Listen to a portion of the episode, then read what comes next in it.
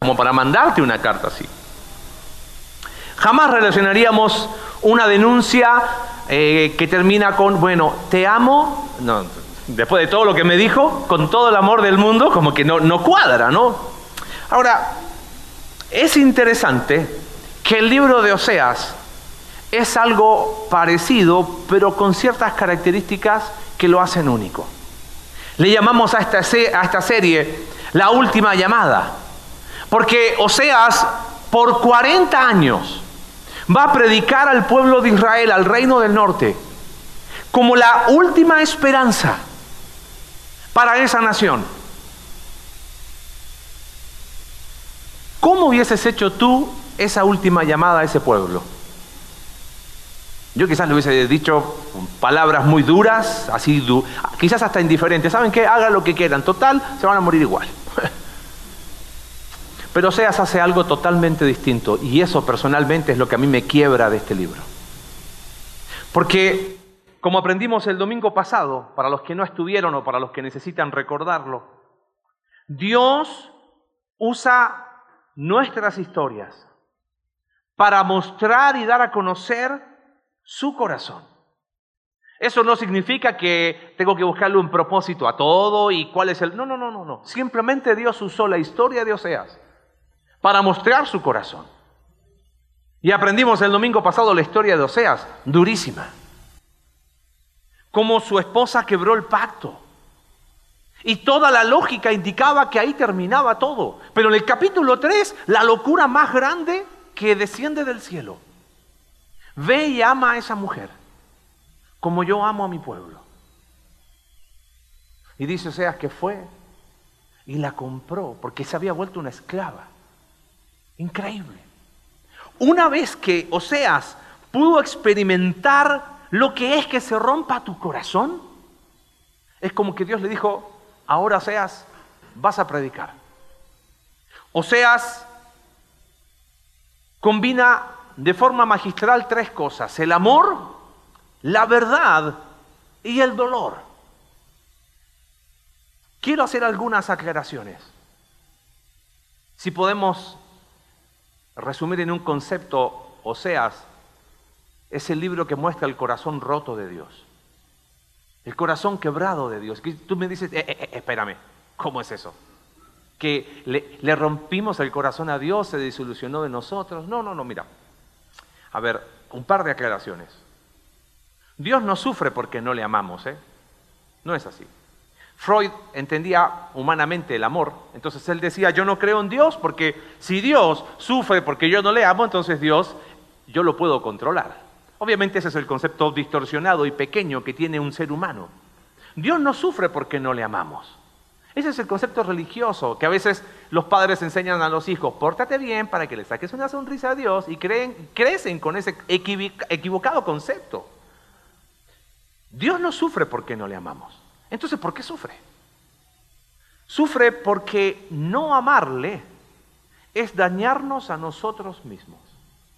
Cuando nosotros empezamos a amarnos más que a Dios, lo único que hacemos es autodestruirnos. Cuando nosotros empezamos a desplazar un poquito a Dios y le empezamos a decir, me parece que tu manera no es la mejor, déjame hacerlo a mi manera. Eh, Jesús lo explicó muy sencillo. El que ama su vida, la pierde. Pero el que pierde su vida por causa de mí, la va a hallar. ¿Quieres vivir tu vida? Destrúyete. Pero ¿sabes qué? Eso rompe el corazón de Dios. Y no estoy diciendo que hoy tengas lástima de Dios. Quiero que entiendas que este mensaje es el mensaje de un corazón roto, tanto de Oseas como de Dios, obviamente en magnitudes distintas. Ahora es tanto el amor de Dios que su amor no se detiene a pesar del pecado del pueblo. Pero al mismo tiempo, su amor no impide la denuncia hasta las últimas consecuencias. Si pudiésemos colocar un título a la predicación de hoy, sería amorosa denuncia. Quizás en una frase. El verdadero amor siempre denuncia el pecado. El verdadero amor siempre denuncia el pecado. Explicado de otra manera es que el dolor nunca es impedimento para hablar la verdad. ¿Sabes que Este concepto va directamente en contra de nuestros pecados culturales. Y cuando hablo de nuestros pecados culturales me incluyo, vivo en México. ¿Cuáles son algunos de nuestros pecados culturales? En el nombre del, entre comillas, amor, y para evitar nuestro dolor y evadir la verdad, damos el avión, ¿no? Sí, sí. Pero en el fondo, no. No me interesa. Pero obviamente, ay, qué mala educación, ¿por qué eres tan directo? Entonces, ¿qué hacemos? Nos creemos la mentira cultural de, sí, pero no, no nos importa. Evadimos. No hablamos la verdad en amor. Decidimos evadir conversaciones, evadir personas. Sabemos que hay algo que da dando vuelta, pero prefiero no, no hacerlo. ¿De qué otra forma se manifiestan nuestros pecados culturales? Es que en nombre del amor y para evitar el dolor de mis seres queridos, ¿qué hacemos? Los sobreprotegemos. Ay, es que eh, el niño tiene sueño, no durmió bien. El niño tiene 40 años, ¿entiendes? Y la mamá todavía lo está justificando. Espérame. No, es que, es que los domingos se, se levanta cruzado, el lunes, el martes, todos los días. Siempre hay una justificación. Y lo sobreprotegemos, sí, es que el mundo es difícil, es que yo no quiero que él sufra lo que yo sufrí. Y todo para evitar una conversación que no va a ser cómoda. Pero el verdadero amor siempre va a denunciar el pecado. El verdadero amor nunca es a expensas de la verdad y se hace cargo del dolor. Me duele decírtelo, pero te lo digo. Se me parte el corazón decirte lo que te voy a decir, amigo pero lo voy a hacer. ¿Sabes por qué? Porque eso es lo que hace Dios. No, pero es que Marcelo, tú no entiendes, tú eres de Sudamérica, acá en México es como que nosotros somos una gallina que quiere tener a sus pollitos siempre debajo del brazo y, no hay que hablarles muy fuerte para no romperles el corazón. ¿Sabes qué hacemos con eso? Estamos diciendo que nuestra manera es mejor que la de Dios. Y eso está mal. A veces para evitar la incomodidad de la verdad, recurrimos a generalidades. Ay, sí, Marce, pues yo soy un desastre. ¿Quién, quién? Yo también soy un desastre. No soy buen esposo, yo tampoco. Es que no soy un padre perfecto, yo tampoco. ¿Ves? La generalidad evita o evade mi responsabilidad. A nadie le gusta que nos digan sus verdades, ¿no? Pero estas verdades que Dios nos dice en este libro de Oseas son verdades llenas de amor y las dice un corazón roto lleno de dolor. Te quiero animar a algo. Deja que duela hoy. Deja que duela. Porque quizás, al igual que Israel, sea tu última llamada. ¿Cuáles son esas denuncias? Capítulo 4, fíjate la primera. Empieza el versículo 1, dice, escuchen israelitas la palabra del Señor porque el Señor va a entrar en juicio contra los habitantes del país. Ya no hay entre mi pueblo fidelidad, ni amor, ni conocimiento de Dios. O sea, anuncia, dice, prepárense, porque Dios entra en juicio. Isaac nos hablaba cuando hablamos del libro de Amós, que cuando Dios obra en juicio, agárrate. Ahora, lo increíble es lo que sigue después. La denuncia más común en los libros proféticos, ya llevamos, ¿cuántos libros? Joel, no, ¿cuál fue el primero? Días, Joel, Jonás, Amós, y ahora estamos en Osea, ya llevamos cinco. Bueno, para que sepa, estamos en el 2021, mes de junio, mes 6, ¿ok? Así de rápido. Y no faltan un montón más. Y vas a ver algunas cosas que se repiten.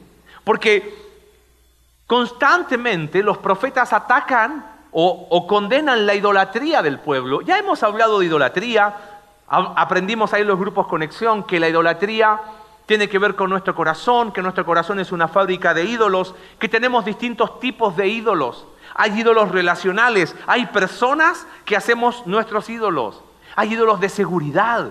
No, mira que, la típica, ¿no? Ay, sí, mi trabajo, no, no es tu trabajo el ídolo, es la seguridad que te da el trabajo. Y estás dispuesto a lo que sea, pero como ese trabajo que dura 28 horas al día te da seguridad, lo aceptas. Entonces el problema no es el trabajo. El problema es que estoy buscando la seguridad en, algo que solamente Dios te puede dar esa seguridad. Y así podríamos seguir escarbando distintos tipos de ídolos. Hablamos, Alex siempre habla de las mentiras que creemos y de cómo esas mentiras alimentan nuestros ídolos. Pero me llama la atención lo que dice el capítulo 4, verso 12. Mira qué interesante. Dice, mi pueblo consulta a su ídolo de madera y ese pedazo de palo le responde. Su tendencia a prostituirse los descarría, se prostituyen en abierto desafío a Dios. Ahora, escúcheme bien. Mi pueblo consulta a su ídolo de madera. Para. Bueno, sí, el corazón es una fábrica de ídolos, los ídolos y los ídolos. Pero ¿te diste cuenta de lo que sigue diciendo después? Dice, ¿y ese ídolo de madera qué hace? ¿En serio? Es como que yo estuviera aquí con mi ídolo, ojalá, ¿cómo estás? Y, bien, ¿ah, viste que me respondió? Me habló. Sí, en serio, habla. ¿Sabes lo que está denunciando Dios acá? Primero es que el pueblo estaba construyendo una narrativa conveniente. Es muy interesante esto de narrativa. Eh, no quiero incomodar el día de hoy, más el día de hoy que puede que haya sensibilidad más susceptible producto de las elecciones. Pero piensa, en la publicidad para venderte un producto, ¿qué hacen? ¿Por qué no te ponen el producto? ¿Qué, hacen para que tú y yo compremos un producto? Construyen una qué? Una historia, una narrativa. ¿A poco si me compro ese champú mi pelo va a ser güero? Y voy y me lo compro, ¿no? Bueno, se dieron cuenta que no pasó, pero me creí la historia. Se construye una narrativa alrededor de cosas y yo lo voy... ¿Por qué se invierte tanto? ¿Por qué funciona? Vivimos 10 años en Argentina y fue muy interesante un proceso que vimos en Argentina político. De repente, oye, como que están reescribiendo la historia acá. Todos los que eran malos en un momento empezaron a ser buenos. Y todos los que eran buenos de repente empezaron a ser malos. Y no entendía por qué. Así estuvieron años y años. Justo cuando nos fuimos, claro, se construyó la narrativa, ¿para qué? Para justificar sus hechos. Mira, que lo hagan los publicistas es su chamba. Que lo hagan los políticos también es su chamba. Pero que lo hagamos los hijos de Dios. Nosotros vivimos armando una narrativa, una historia, para justificar nuestra condición. En serio, yo le hablé a mi ídolo y él, me respondió. Obvio que no era así. Pero era la historia que ellos se contaban a sí mismos para justificar su condición. ¿Sabes qué? Vivimos contándonos una historia, una narrativa para dar contexto a mis hechos.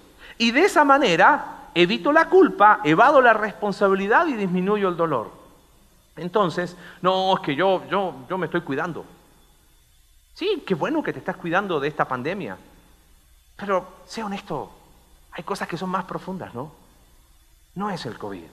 Hay miedos más profundos que hay que rascar. ¿Cuántas veces es que tomas decisiones y como esas decisiones a todas luces no son lo mejor, ¿qué hacemos? Construimos una narrativa. Es que, es que, tú no entiendes. No, si no te estoy preguntando si entiendo, no, no, es que sabes lo que sucede. Vamos construyendo narrativas que tienen que ver con el pasado. Entonces yo digo, no, es que sabes qué, los jorquera, todos somos enojones. Nos corre por las venas, ¿eh? No, hombre. Así era mi papá, mi abuelo, mi bisabuelo, y así, ¿no? Sí, es sagrado eso.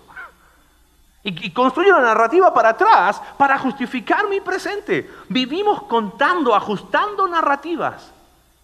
Hablarle al ídolo ya es locura. Pero creer la mentira de la historia que me voy contando, algo no anda bien. Sabes, a veces hacemos narrativas no solo relacionadas con el pecado. A veces hacemos narrativas relacionadas con el dolor. Construimos historias, pero cuando contamos nuestra historia dejamos de lado algo que es más grande que la peña de Bernal, pero no lo hablamos, ¿no? Porque duele mucho. Construye una historia, pero evito ciertos temas. Construye una historia, pero no voy a lo más profundo. Muchas veces he estado repasando algunas cosas que, estuvimos estudiando hace algún tiempo atrás eh, para la escuela bíblica en cuanto a los salmos. ¿Te acuerdas cuando estuvimos orando a través de los salmos? Orando a través de nuestros miedos. Fue el primero. Todos tenemos miedos. Hay miedos que son concretos. Hay, David decía, viene un ejército. Pero había miedos más profundos. Es que la gente está diciendo de mí. Y hasta dónde a veces, para evitar esos miedos, construye una narrativa para justificar ese miedo. Hey, tener miedo es la reacción natural a circunstancias que no puedo controlar. Hay que aprender a orar a través de esos miedos. Pero como duele orar, como duele hablar esos temas, mejor construye una narrativa alrededor para evitar hablar de esos temas. Te hago una pregunta. ¿Cuántas conversaciones están ahí en tu lista de pendientes? Y para evitarlas construyes una narrativa. ¿Cuántas pláticas? ¿Cuántas cosas, sabes? Aún hablando a nivel matrimonial, ¿cuántos temas están ahí pendientes? Y prefiero construir y somos expertos contadores de historia, con tal de no llegar a lo más profundo. Vamos a hablar de eso en los grupos Conexión, cómo se derriban esas narrativas. Es complejo, ¿eh? Porque imagínate, si el pueblo de Israel llegó a creer que el leño les respondía, uy, nosotros no somos mejores, ¿eh?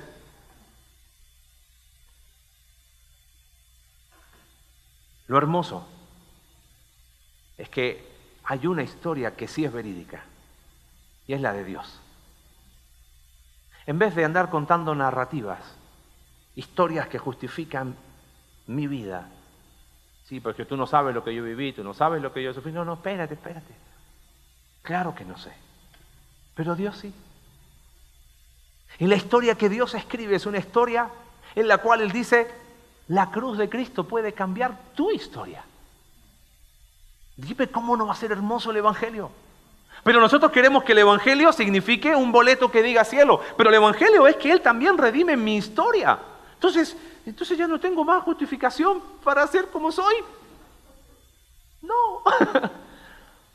Eso es lo grandioso del Evangelio. Por eso es una denuncia amorosa. ¿Y sabes qué quiebra el corazón de Dios? ¿En serio vas a seguir contándote historias? y no vas a dejar que yo escriba tu historia. Segunda denuncia, capítulo 6. Empiezo en el capítulo 5, verso 15. Dice, volveré luego, dice Dios, a mi morada hasta que reconozcan su culpa. Buscarán ganarse mi favor, angustiados me buscarán con ansias. Como que Dios dice, aquí los estoy esperando. ¿Qué van a hacer? Y ahí el pueblo de Israel es interesante porque el capítulo 6, los primeros tres versículos, es como la respuesta a coro del, del pueblo. Mira lo que dijo el pueblo. Vengan, volvámonos al Señor. Él nos ha despedazado, pero nos sanará nos ha herido, pero nos vendará. Después de dos días nos dará vida, al tercer día nos levantará y así viviremos en su presencia. Mira qué palabras más preciosas, verso 3. Conozcamos al Señor y vayamos tras su conocimiento. Tan cierto como que sale el sol, Él habrá de manifestarse, vendrá a nosotros como la lluvia de invierno, como la lluvia de primavera que riega la tierra. Conozcamos al Señor, volvamos a Él. Wow, uno dice, qué bueno seas, predicó y el pueblo dijo, amén. Y yo me imagino si hubiese sido un escenario moderno, Oseas seguramente hubiese hecho un llamado al altar y ¿sabes qué hubiese hecho el pueblo de Israel? Todos pasaron y, y todos llorando, sí Señor, volvamos a ti. Pero mira la respuesta de Oseas, que en realidad es la respuesta de Dios. Verso 4. ¿Qué voy a hacer contigo, Efraín? ¿Qué voy a hacer contigo, Judá? No sé qué hacer con ustedes. Pero espérenme, recién estaban diciendo que, Señor, aquí estamos, vamos a volver a ti, nos comprometemos. Y la respuesta de Dios a eso es, no sé qué hacer con ustedes. Fue como que Dios está medio injusto, ¿no? El amor de ustedes es como nube matutina, como rocío que temprano se evapora. Por eso los hice pedazos por medio de los profetas. Los herí con las palabras de mi boca, mi sentencia lo fulminará como un relámpago. Lo que pido de ustedes es amor y no sacrificios, conocimiento de Dios y no holocaustos. Mira la conclusión del versículo 7. Son como Adán. ¿Te das cuenta que dice Dios? Lo tuyo es una reacción emocional. ¿Cuánto dura? Dura como el rocío de la mañana. ¿Cuánto dura el rocío de la mañana? Pues en Querétaro hasta las 8 de la mañana, más o menos. Así. Entonces Dios está diciendo, ¿sabes qué? No dura nada. Todo lo que dices no dura nada. Cero constancia. La segunda denuncia tiene que ver con, con que ellos tenían una lealtad superficial. No, yo quiero estar, yo quiero servir al Señor y el próximo domingo no llega. No, no, si ahora sí, señora, quiero estar y voy a estar. Y llega a la, una al servicio. No, ¿qué, qué pasó? ¿Sabes qué? No quiero, dice Dios, eso. No sirve tu sacrificio.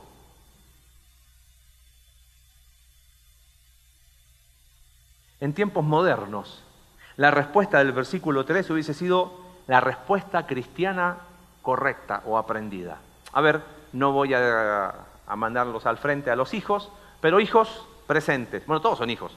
Algunos en edad eh, o todavía bajo el techo de casa, ¿no? Y los que estuvieron con sus padres saben que como hijos podemos dar la respuesta que nuestros padres esperan para que nos dejen de molestar. ¿Sí o no?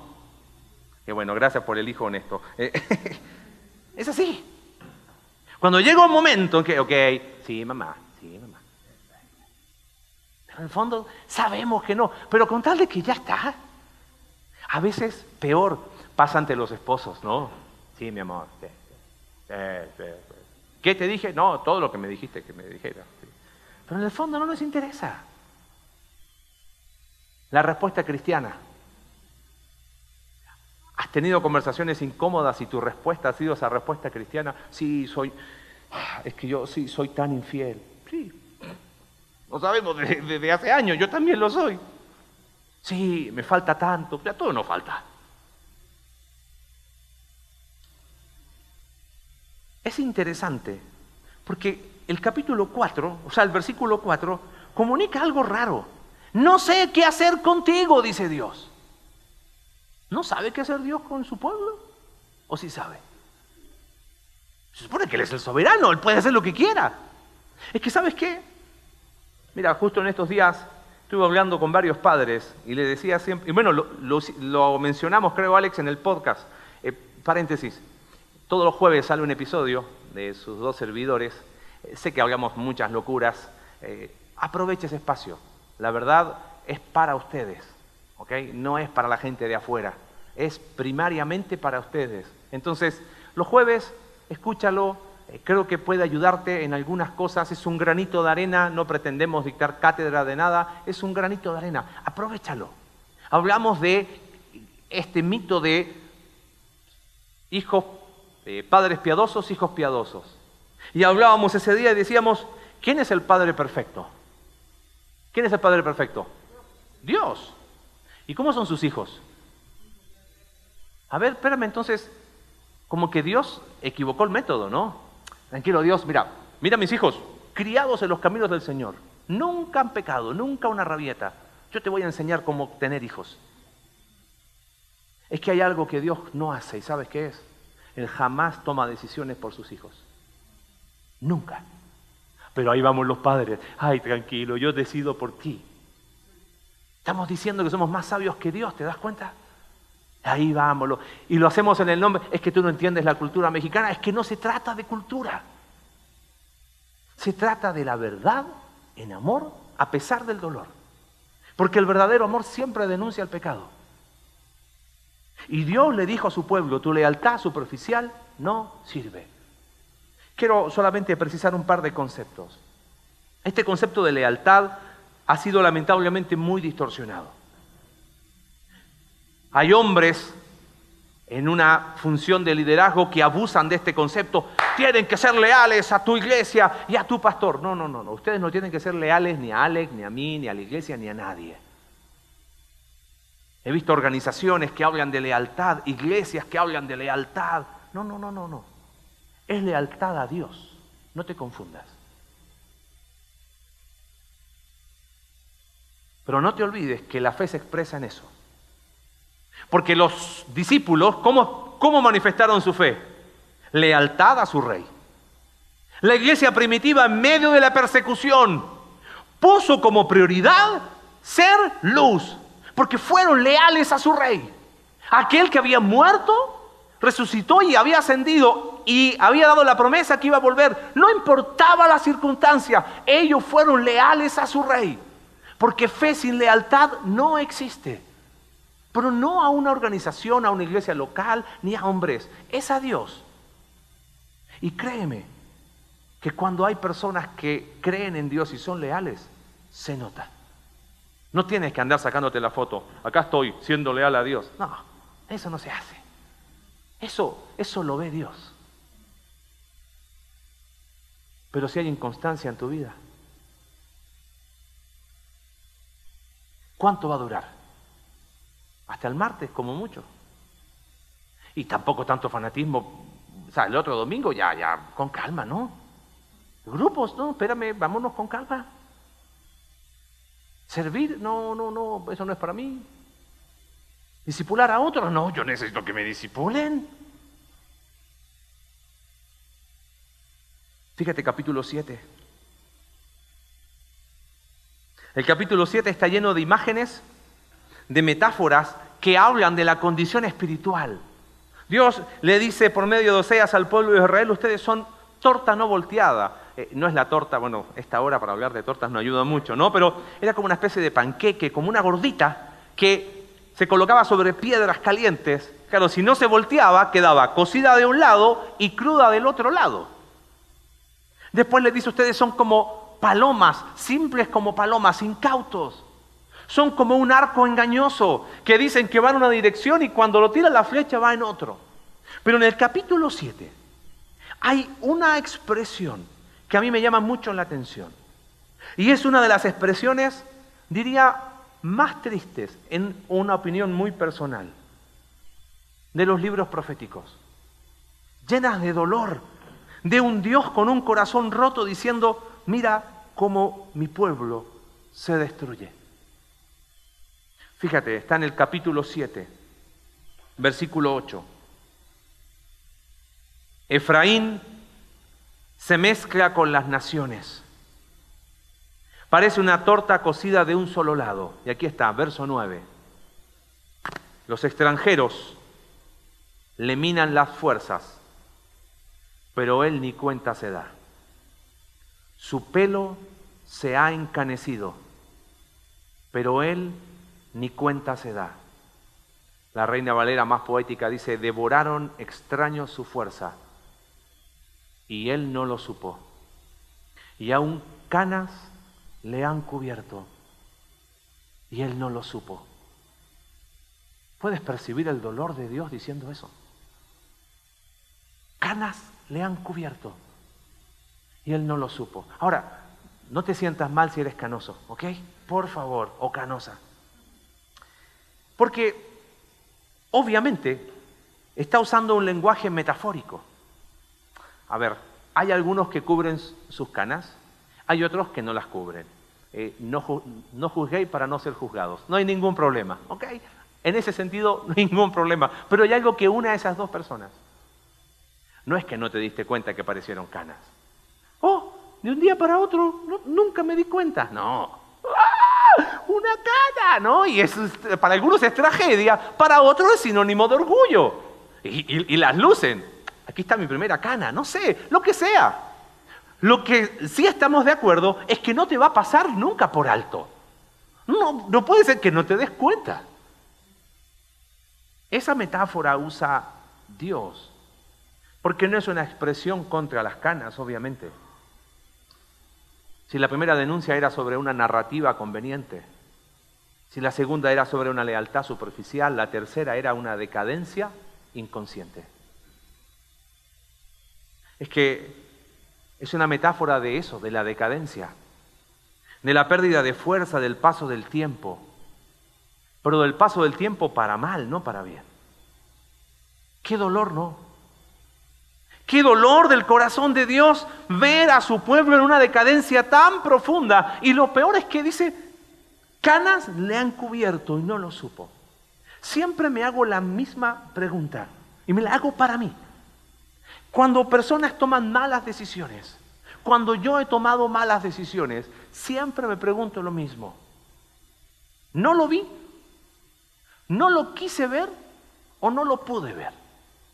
Y creo que siempre es una combinación de las tres. No vi la situación, pero en un momento la vi. Pero no me convenía verla. Entonces, ¿qué hago? No la quiero ver. ¿No? Cuando ya no la quiero ver, entonces no la puedo ver. Estampado contra la pared. Uy, no me di cuenta. No. Sí te diste cuenta decidiste en algún momento no verlo. Y después cuando decidiste no verlo, entonces después ya no lo pudiste ver.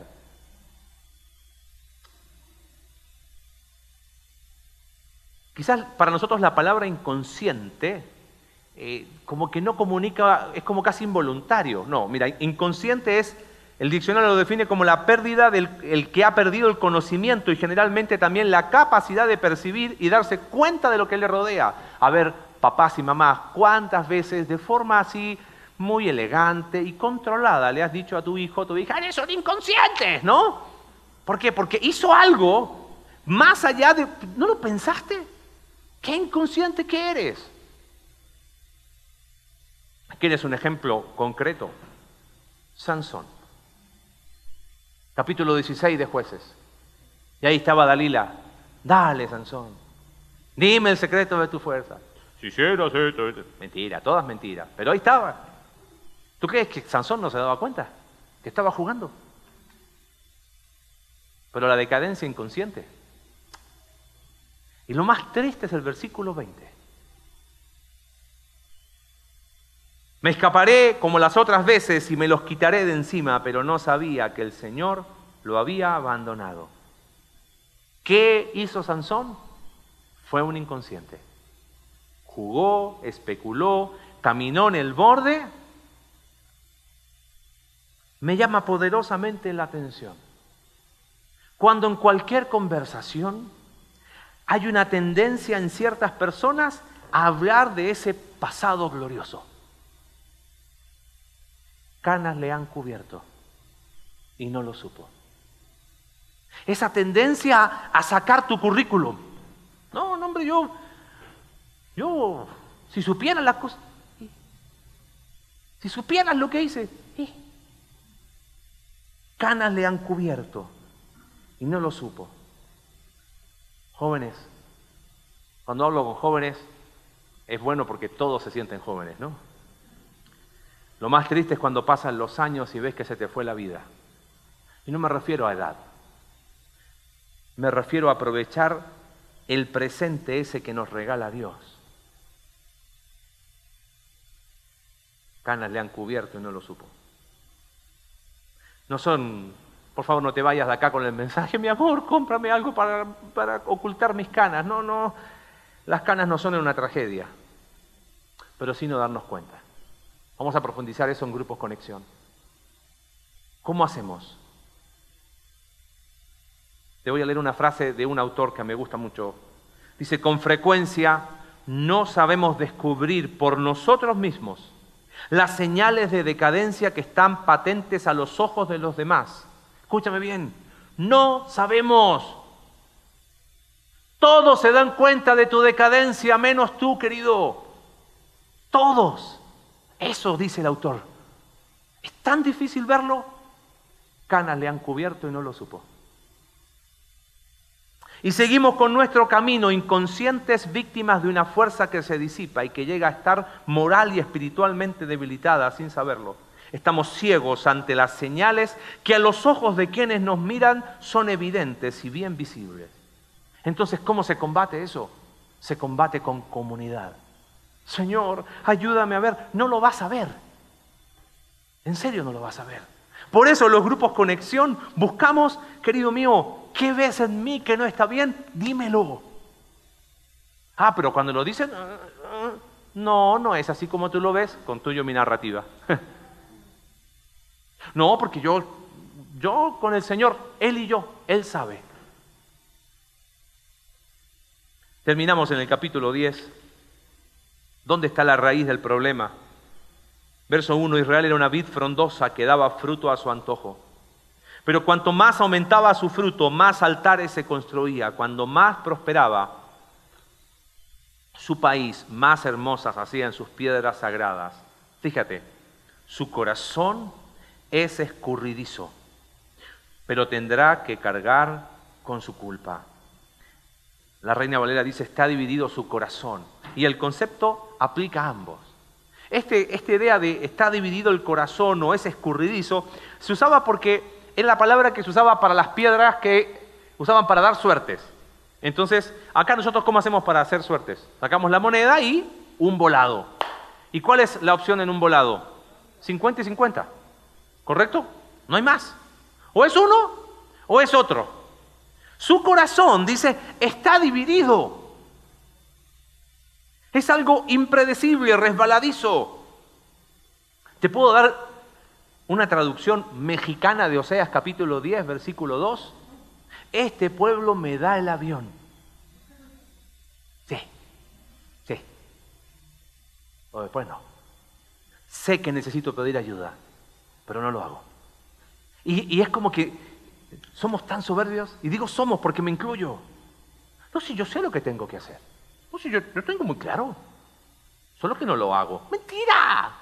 No sabes, porque si supieses, lo harías. Eso de que saber teórico y no aplicarlo no existe.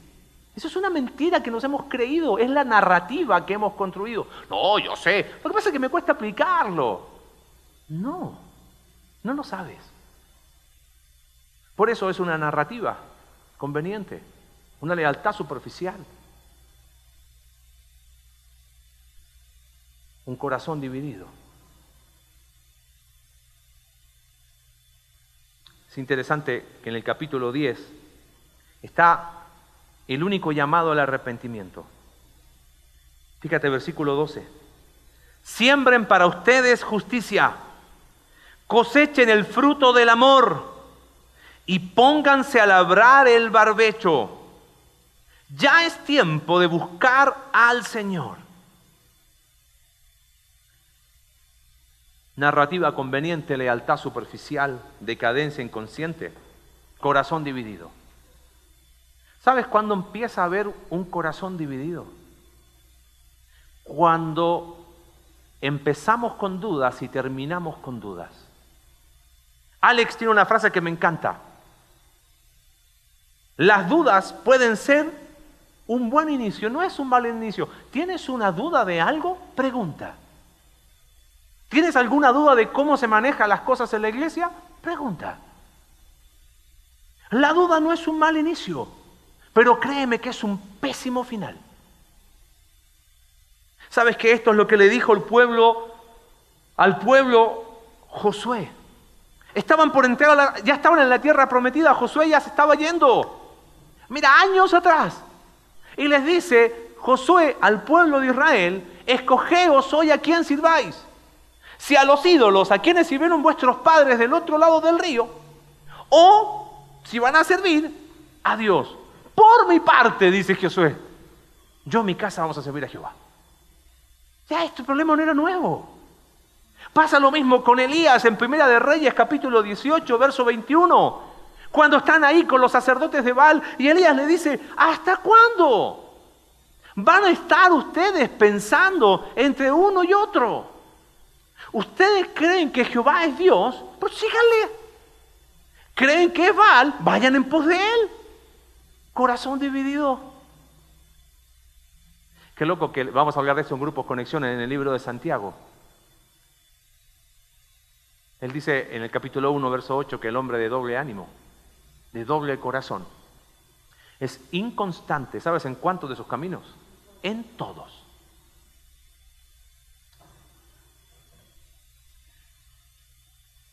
¿Qué harás? ¿Estás con dudas? ¿Estás con dudas en algunas áreas de tu vida? ¿Vas a creerle a Dios? ¿O vas a dejar que la duda empiece a crecer, a crecer, a crecer, a crecer? Para terminar teniendo un corazón dividido. Que ese corazón dividido va a empezar a una decadencia. Canas le cubrieron y no lo supo. Termina en una lealtad superficial y entonces construye una narrativa. Eh, ¿Qué te puedo decir, Marzo? Siembren para ustedes justicia, cosechen el fruto de amor y pónganse a labrar el barbecho. Ya es tiempo de buscar al Señor. Muy interesante esto de barbecho. Con eso quiero cerrar y con dos aplicaciones muy puntuales. Barbecho era una tierra que tenían que dejar para descansar. Era un sinónimo de confianza en Dios. El pueblo de Israel, ¿sabes cuántas, cuántas horas trabajaba al día? Todas. Cuando Dios dio instrucciones claras, deja descansar la tierra porque eso es sinónimo de confianza en mí. No, la vamos a trabajar igual, la vamos a trabajar igual. ¿Cómo se empieza? Por un primer paso. ¿Sabes? Pienso de forma personal que estas advertencias, quizás tú me dices, Marce, gracias a Dios, no estoy tan mal. Qué bueno. Pero tómalas como focos amarillos. Estos últimos meses ha sido muy triste saber de amigos que viendo focos amarillos decidieron continuar con esa historia, con esa narrativa conveniente.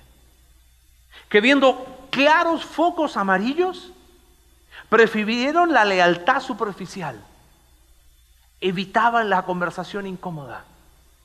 Claramente en, el, en el viaje de la vida empezaron a acelerar más fuerte y estaban chocando contra las bardas y había una decadencia que todos veían menos ellos.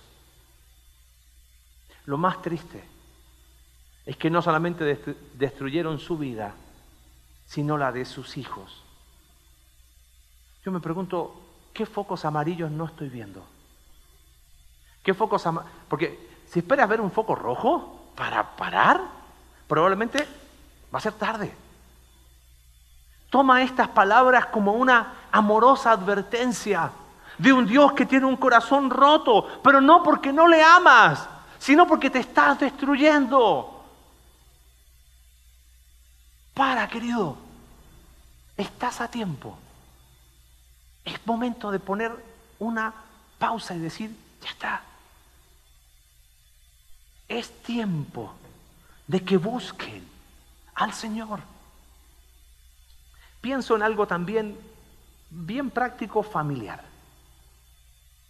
Dios, nuestro Dios, que nos ama con el único verdadero amor, siempre va a denunciar nuestro pecado.